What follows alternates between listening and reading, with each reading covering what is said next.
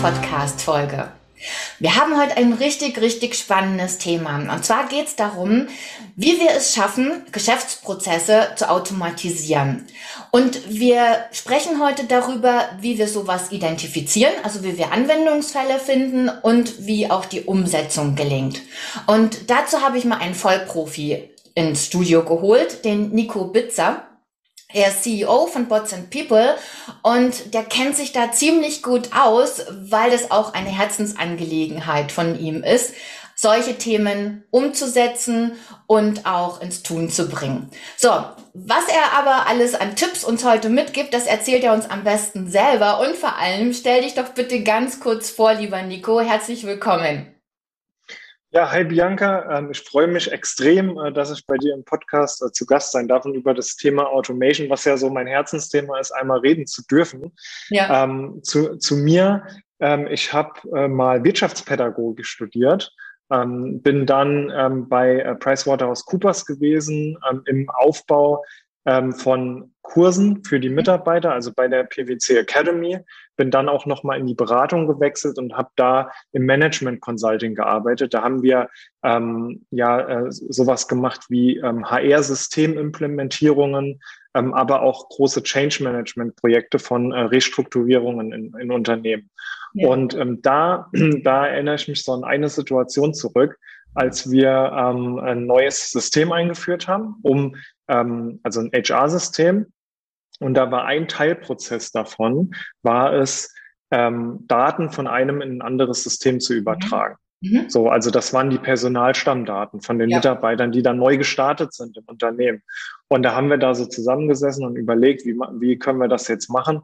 Und das Ergebnis davon war, dass eine Mitarbeiterin das halt einmal äh, in der Woche, glaube ich, war es, dann manuell machen soll.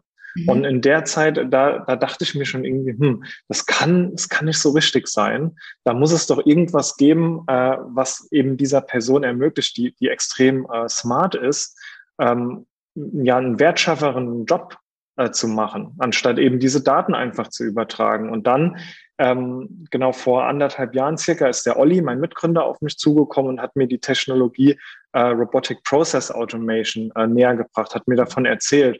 Und dann sind bei mir sofort ganz viele Ideen ähm, aufgegangen, halt aus dieser Erfahrung in der Beratung, äh, was man damit alles machen kann. Ja. Und ähm, hätte ich das damals gewusst, beispielsweise in dieser Situation, ähm, dann hätten wir das auch ganz anders lösen können. Mhm. Absolut. Jetzt sprichst du da einen guten Punkt an und vielleicht, damit äh, unsere Zuhörerinnen und Zuhörer auch gut folgen können, fangen wir doch mal so ein bisschen bei den Basics an. Vor allem aber äh, sag uns doch bitte mal, was du genau unter Automatisierung verstehst und vor allem, also ich habe immer gern drei Zielgruppen. Das sind Unternehmen, die Mitarbeiter und natürlich unsere Kunden. Und da stelle ich immer die Frage, wem nützt das denn alles? Weil nur automatisieren, um irgendwas zu automatisieren, macht nicht wirklich Sinn. Und da freue ich mich auf deine praktischen Beispiele? Genau, also das ist eine sehr coole ähm, Aufteilung der Zielgruppen für Automatisierung. Und wenn es eine ganz kurze Antwort wäre, dann würde ich sagen, das hilft natürlich allen dieser drei Gruppen. ja. wenn wir jetzt mal ähm, starten bei den, äh, bei den Mitarbeitern oder bei der Mitarbeiterin, ne, da habe ich gerade eben ja schon ein Beispiel gesagt, also so dieses Übertragen ja. von ähm, Personalstammdaten. Das ist ja kein Job, der jemanden ähm, äh, Spaß macht oder wenigen Menschen macht sowas Spaß. Ja. Ähm, gleichzeitig ähm, einen super interessanten äh, Use Case, den ich kenne, der auch da äh, ein sehr tolles Beispiel ist, ist, es gibt in Unternehmen, und gerade bei Banken ist das so Menschen, die schauen sich äh, regelmäßig die Todesanzeigen an, um mhm. äh, zu schauen, dass sie Konten schließen von den verstorbenen Personen. Und das sind also erstens mal ein repetitiver Job, ähm, der ähm, kein, kein großes, äh, keine ko große kognitive Fähigkeit ähm, erfordert, aber gleichzeitig auch emotional mhm. sehr fordert. Mhm. Und ähm, das ist etwas, solche Jobs ähm, zum einen repetitiv, aber auch emotional belastend beispielsweise sind ähm, Jobs, die man sehr gut ähm, automatisieren kann und dann eben den Mitarbeitern einen sehr, sehr großen Vorteil bringen und die dabei unterstützen und dann dazu führen, dass die sich auf ähm, wertschaffendere Dinge fokussieren können. Mhm, mhm. Du hattest in unserem Vorgespräch, und das fand ich so gut, und da möchte ich dich bitten, uns das auch nochmal mit auf den Weg zu geben. Wir hatten drüber gesprochen, weil du hattest gerade erwähnt, naja, das ist jetzt vielleicht nicht unbedingt ein Job, der Spaß macht. Ähm, Fakt ist aber auch, am Ende des Tages ähm, ist es ja dann auch ein Hobby. Ne? Also wenn es mhm. andere Möglichkeiten gibt, und die gibt es ja durch Automatisierung, solche Jobs erledigen zu lassen, dann ähm, ist die Wertschöpfung einfach nicht da. Und dann ist der Job, an dem man vielleicht Spaß hat, äh, nett bringt allerdings dem Unternehmen nichts. Und da sind wir jetzt äh, vielleicht ne, ja. vom Thema Mitarbeiter, kommen wir auf das Thema Unternehmen, ähm, was tatsächlich Automatisierung den Unternehmen dann bringt. Genau, ja, das klingt immer so hart, wenn man das auch sagt, okay, naja, was ist, es wurde ich auch mal gefragt in, in, in einem Podcast, ähm, was ist denn mit Menschen, denen dieser Job ähm, Spaß macht? Ja. Der repetitive Job. Und das ist genau das, was du gerade sagst. Und ich würde, ich würde aber auch ähm, an der Stelle ähm, äh, entgegnen oder dazu sagen, dass zum einen das ja eine sehr meistens, ähm, also es gibt ganz wenige Jobs, die nur nur aus solchen repetitiven Aufgaben bestehen, sondern es sind meistens nur kleinere Teile von Jobs. Das ist nochmal ganz wichtig zu verstehen. Und auf der anderen Seite eben genau wie du sagst, was bringt jetzt eine Wertschöpfung für die Gesellschaft? Derjenige, der eben ähm, an äh, ja diesen repetitiven Job macht. Und das Gleiche hatten wir auch ähm, vor 50, 60 Jahren mit den Personen, die am Fließband gearbeitet haben. Genau das Gleiche, die mhm. aber vielleicht einen viel, viel wertvolleren Beitrag für die Gesellschaft leisten können als Fußballtrainer oder E-Sports-Coach ähm, was jetzt so Jobs sind, die eben neu ähm, aufkommen, die einen Wert schaffen für die Gesellschaft, den, der vorher gar nicht möglich war, den zu schaffen. Also das vielleicht nochmal, um von dieser persönlichen Ebene auch auf die gesellschaftliche zu kommen. Jetzt haben wir aber die Unternehmen übersprungen. Du wolltest das ja. wissen. Ähm, genau, also für Unternehmen äh, gibt es ganz klar ähm, äh, große Vorteile für Automatisierung und ähm, ich nenne das als erstes, was mir aber eigentlich das äh, Unwichtigste ist. Mhm. Äh, und zwar ist das das Thema Kostensparen. Mhm. Also man kann ja über Automatisierung jetzt einen sehr simplen Business Case rechnen, kann sagen, okay, die Person, die hat normalerweise acht Stunden pro Monat diese repetitive Aufgabe gemacht, hat XY verdient und ähm, entsprechend ähm, sparen wir das dann ein als Unternehmen, mhm. ne, was die Person dann nicht mehr tun muss. Ähm, es gibt aber auch ähm, ganz andere Benefits von Automatisierung. Zum Beispiel, das eine äh, wäre, äh, einen Wert zu schaffen. Also etwas, einen Prozess überhaupt auszuführen, der vorher so gar nicht ausgeführt werden konnte. Mhm. Ein Beispiel dazu. Es gibt Unternehmen, die nehmen an öffentlichen Ausschreibungen teil. Ja. Ähm, äh, sehr viele sogar. Und diese öffentlichen Ausschreibungsplattformen, da gibt es etliche von, die auch teilweise sehr sehr komplex ähm, sind äh, zu bedienen. Und Unternehmen schauen dann vielleicht, wenn eine relevante Ausschreibung für sie ist, da mal so sporadisch rein und gucken, mhm. was für sie gut ist. Ne? Ähm, äh, was, was man machen kann an der Stelle ist, ein, äh, ein Bot einzusetzen, der diese relevanten Ausschreibungsplattformen screent und genau ähm, rausfiltern kann, was sind denn Ausschreibungen, die für mein Unternehmen, für mein Thema interessant sind. Mhm. Das Ganze kann in ein Ticketing-System reingenommen werden und dann bekommt man, sobald so eine relevante Ausschreibung da ist, auf einen von den ganzen ähm, Ausschreibungsplattformen eine Nachricht und kann direkt diese ähm, Ausschreibung angehen. Also ja. in dem Moment ist es ein, äh, ist es weniger ähm, eine Kostenreduktion durch Automatisierung, sondern eher ein Umsatzpotenzial, was dadurch erschlossen wird und eine, ein, ein Streamlining ähm, der äh, Sales-Organisation im Endeffekt.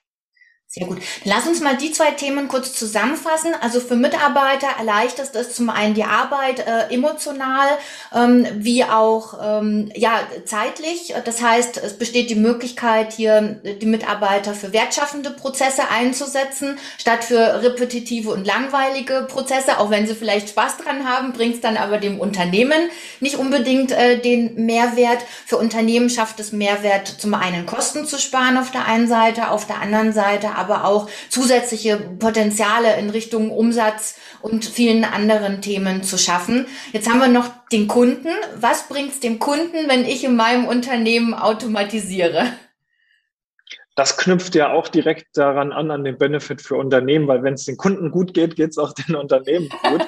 Und ähm, da, also das, das, ähm, das schönste Beispiel für so ein, ähm, das nennt man Attended Bot, also ein Bot, der ähm, immer noch die Aufmerksamkeit des Menschen braucht und manuell gestartet werden muss. Mhm. Ähm, äh, als ein Beispiel im Kundenservice. Also man kann ähm, mit Hilfe von Automatisierung ähm, das so angehen, dass wenn ein Kunde jetzt im Unternehmen anruft und etwas äh, wissen möchte, dass dann ein Bot sich die verschiedenen Informationen zu diesem Kunden, zum Beispiel im Internet, mhm. ähm, zusammenträgt, wodurch dann der ähm, Kundendienst direkt ähm, äh, Zugriff auf diese Informationen hat und die dann im Kundengespräch ausspielen kann und somit den Kunden eben glücklich ähm, äh, stimmen kann. Also ein ganz simples Beispiel ja. von vielen. Ein anderes wäre, ähm, alleine wenn, wenn wir schaffen, ein Produkt schneller zu liefern durch mhm. Automatisierung, ist der Kunde glücklicher. Mhm. Na, und deswegen bietet ähm, Automatisierung auch ein riesiges Potenzial, die Kundenzufriedenheit zu steigern, bei dem übrigens Unternehmen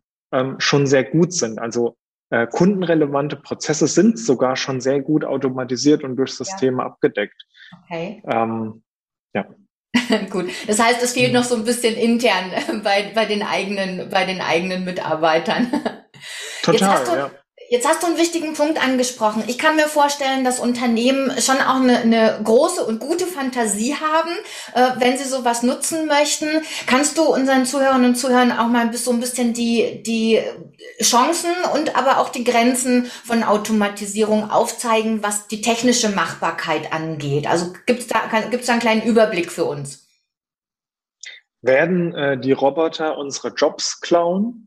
Nein. Also, so, das kann man schon mal ganz, ganz einfach ähm, beantworten. Also die Chancen sind groß, eben einzelne kleine Bestandteile von Aufgaben zu übernehmen. Aktuell. Ne, das wird immer, die Technologie wird ja auch immer besser. Mhm. Auf der anderen Seite ähm, äh, sind die Grenzen auch da. Also Roboter äh, oder, oder auch eine KI, was ja ein großes Thema bei der Automatisierung spielt, ähm, ist äh, also man denkt, okay, eine KI, die könnte jetzt schon Kundengespräche führen und die könnte jetzt schon alles übernehmen, was die, äh, was die Mitarbeiter normalerweise tun. Mhm. Aber die scheitern teilweise schon daran, äh, relevante Informationen aus Dokumenten raus zu extrahieren. Okay. Ähm, und das ist der Stand, auf dem wir äh, bezüglich KI eigentlich aktuell sind. Mhm, mh. Und ähm, genau deswegen ist zum einen ähm, die Erwartung von Unternehmen, auch wenn wir mit denen zum Beispiel das erste Mal sprechen, ähm, kommen die oft mit sehr, sehr komplizierten Use Cases schon, die die, äh, die, die Automatisierung noch gar nicht ähm, in der Form leisten können. Mhm. Okay. Und das sind natürlich dann auf der, auf der anderen Seite auch dann die Grenzen.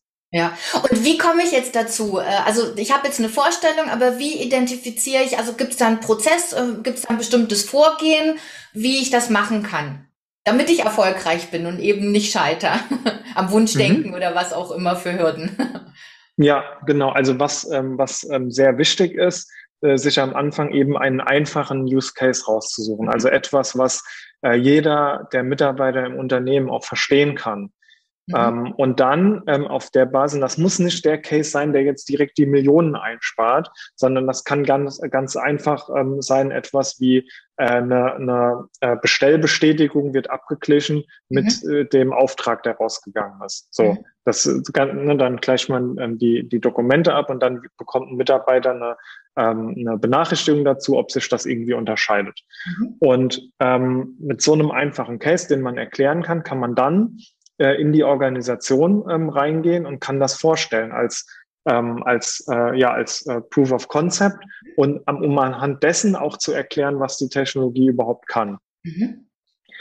Ähm, das wäre für mich der der allererste Schritt. Und mhm. dabei ist es auch noch gar nicht so wichtig, welchen, welche ähm, IT-Lösung man sich da ins Haus holt, äh, sondern es ist einfach wichtig, da erstmal zu starten. Und auch gerne mit, mit, mit einem Partner an der Seite, ähm, um da eben schnell voranzukommen. Dann im zweiten Schritt ähm, äh, ist es eben dann wichtig, weitere Use Cases zu identifizieren. Also mit diesem einen, mit diesem einen, mit dieser einen Schablone, dann ja. in die verschiedenen Teams reinzugehen und zu sagen, guck mal, was wir hier Tolles gemacht haben. Mhm. Äh, was geht, was geht euch im Kopf vor? Was sind eure Inspirationen? Wo könntet, wo habt ihr solche Prozesse, die Automatisierungspotenzial haben? Ja. Und dann ähm, gibt, es, äh, gibt es wahrscheinlich eine ganze Reihe von äh, Ideen und Anfragen, die es dann zu strukturieren gilt. Und da gibt es auch sehr, sehr, ähm, sehr, sehr gute ähm, Schablonen, welche Kriterien man da anlegen muss und wie man diese Business Cases dann rechnen kann. Ähm, und dann ähm, im nächsten Schritt, wenn das erledigt ist, dann geht es darum, das, das Thema zu skalieren in der Organisation, mhm. also einen Weg zu finden, wo Mitarbeiter, Teams, Führungskräfte regelmäßig solche Automatisierungspotenziale reingeben können und äh, wie man dann ein Team etabliert, das dann auch dazu in der Lage ist, diesen stetigen Strom an Ideen dann umzusetzen. Ja, wir hatten da, glaube ich, äh, die Idee gehabt, statt dem oder zusätzlich zum KVP, also dem kontinuierlichen Verbesserungsprozess, einen KAP, also einen kontinuierlichen Automatisierungsprozess zu etablieren, äh, wo eben diese Ideen reinfließen und dann in die Umsetzung gehen. So, jetzt heißt er ja Bots and People, äh, nicht umsonst. Ähm, wie, wie nehme ich denn jetzt die Mitarbeiter mit? Weil ich kann mir jetzt vorstellen, dass es da den einen oder anderen gibt, der da vielleicht nicht so ganz begeistert ist, weil er vielleicht auch Spaß dran hat, äh, irgendwelche Daten von einer Excel äh, in ein anderes System zu übertragen. Vielleicht ist er das auch einfach oder er oder sie gewohnt, ähm, kann sich da auch gar nichts anderes vorstellen. Es gibt vielleicht auch Ängste ähm, mhm. und Sorgen, äh, wie es denn dann weitergeht. Ähm, wie nehmt ihr da die Menschen mit? Ja, genau. Also wichtig ist da auch erstmal zu verstehen, dass es Widerstände geben wird mhm. äh, und es die immer gibt. Ne? Und, mhm. und es ist auch äh, nicht ratsam, glaube ich, bei den größten Skeptikern anzusetzen und äh, da versuchen, denen jetzt so, denen jetzt zu sagen, so, du, du benutzt jetzt aber den Roboter, ist mir egal. ja. Sondern äh, bei Menschen anzufangen, die ähm, äh, die schon für ähm, Change auch begeisterungsfähig sind und die Technologie cool finden. Also mhm. Menschen, die an diesen repetitiven Aufgaben arbeiten teilweise, aber ähm, ähm, Bock haben, auch mal was Neues zu machen und mhm. Lust haben, dann vielleicht auch in die Richtung ähm, Automatisierung ähm, zu denken. So, mhm. dann nimmt man die mit und muss äh, eben mit diesen Personen gemeinsam dann, also ich sehe das als äh, Teamaufgabe, dann äh, durch die Hierarchien im Unternehmen hinweg ähm, diese Use Cases vorstellen und kommunizieren, was das alles für tolle Vorteile bringt. Mhm. Wir haben mit einem äh, Mitarbeiter mal gesprochen von einem äh, Krankenhaus, von der Krankenhausverwaltung, der gesagt hat, er musste früher immer um 6 Uhr aufstehen zu Hause, aber eigentlich ist er ein Spätaufsteher, okay. äh, weil er, weil er irgendwelche Faxe, ich weiß nicht mehr genau, was es war, ausdrucken musste und dann mhm. immer an die ähm, an die ähm, Sales-Mitarbeiter schicken musste. Und das hat dann ein Roboter übernommen. Und wenn so jemand so eine Geschichte erzählt und sagt, ich kann jetzt morgens in Ruhe mit meinem Hund gehen. Ja. Und ähm, das, das Ding macht der Roboter, ich kann es vielleicht vom Handy einsehen, ob das passiert mhm. ist oder nicht. Mhm. Ähm, dann ist das doch eine ganz tolle ähm, äh, Story, die auch dann ein bisschen skeptischere Mitarbeiterinnen mitnimmt. Ja. Und ähm, was ich total äh, liebe, ist diese, äh, dieses First Follower-Prinzip auch. Ich weiß mhm. nicht, ob du das äh, kennst.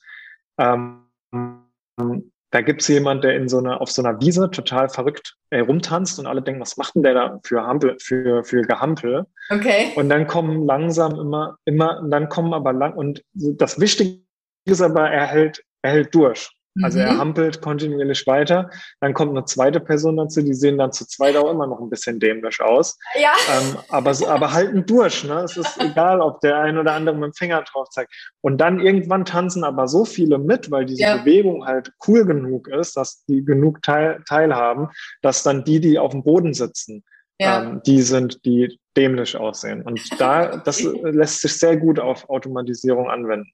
Ja, jetzt wo du es erzählst, kenne ich das Video, ja, habe ich schon mal gesehen. Gibt's denn, ah ja, genau.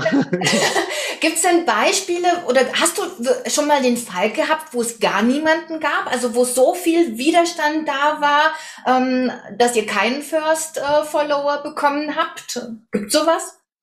Nee. Nee, also das ist wirklich, es gibt immer, äh, immer Menschen, die äh, durch Technologie und durch das Automatisierungsthema begeistert werden können. Ja.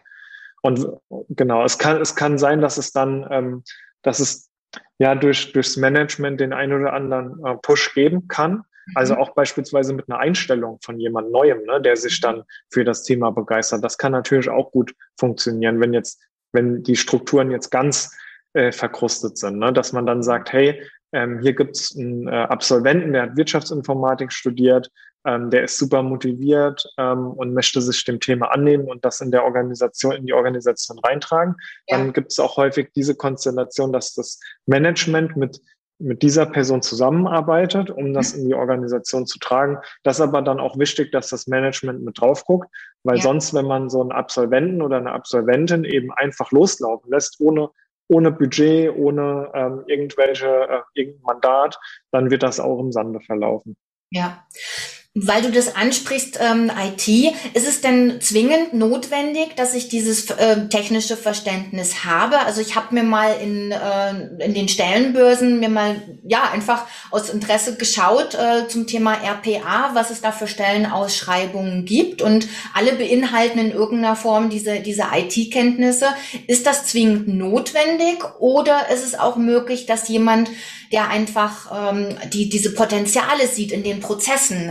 Ähm, also zum Beispiel ein Lean Manager, ja, äh, aus der mhm. Produktion, mhm. ähm, auch diesen Job machen kann und äh, diese neuen Technologien ins Unternehmen ähm, einführt beziehungsweise auch identifiziert. Wie ist da deine Meinung dazu?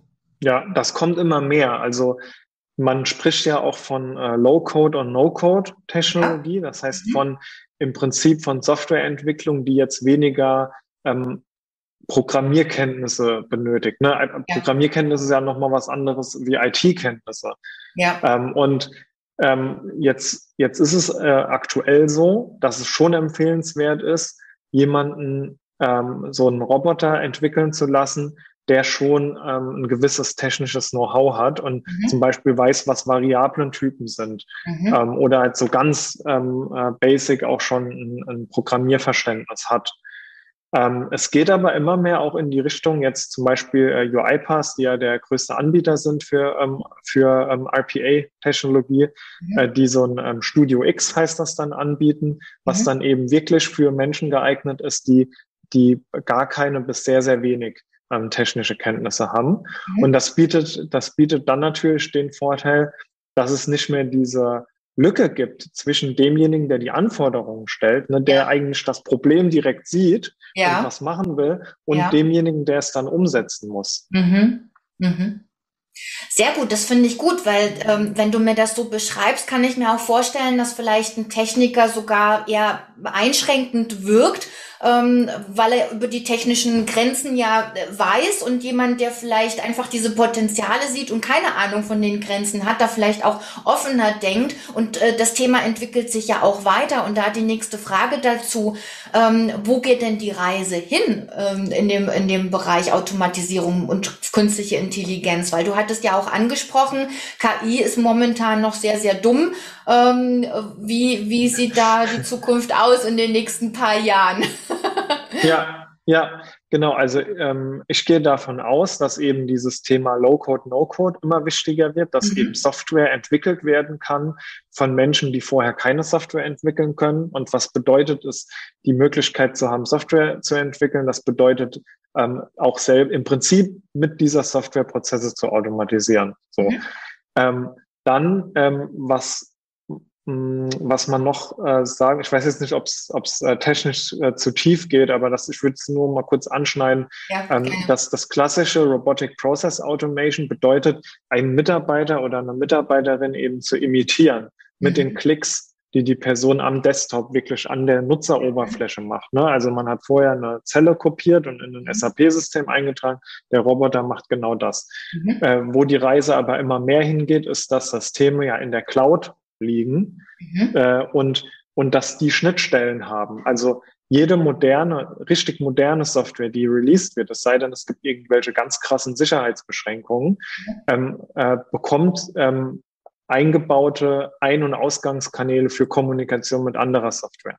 Mhm. Und dadurch ähm, ist es nicht mehr notwendig, eben dann nur noch Klicks von Mitarbeitern zu imitieren, sondern äh, man ähm, baut direkt ein sehr, sehr äh, hochautomatisiertes ähm, System an äh, verschiedenen Softwaremodulen auf im Unternehmen.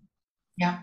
Hast du es schon mal erlebt? Ähm, weil die Frage habe ich mir auch gestellt. Also es gibt ja diesen einen berühmten Satz, äh, wenn ich einen scheiß äh, analogen Prozess digitalisiere, dann bleibt es ein scheiß äh, Prozess, nur halt digital.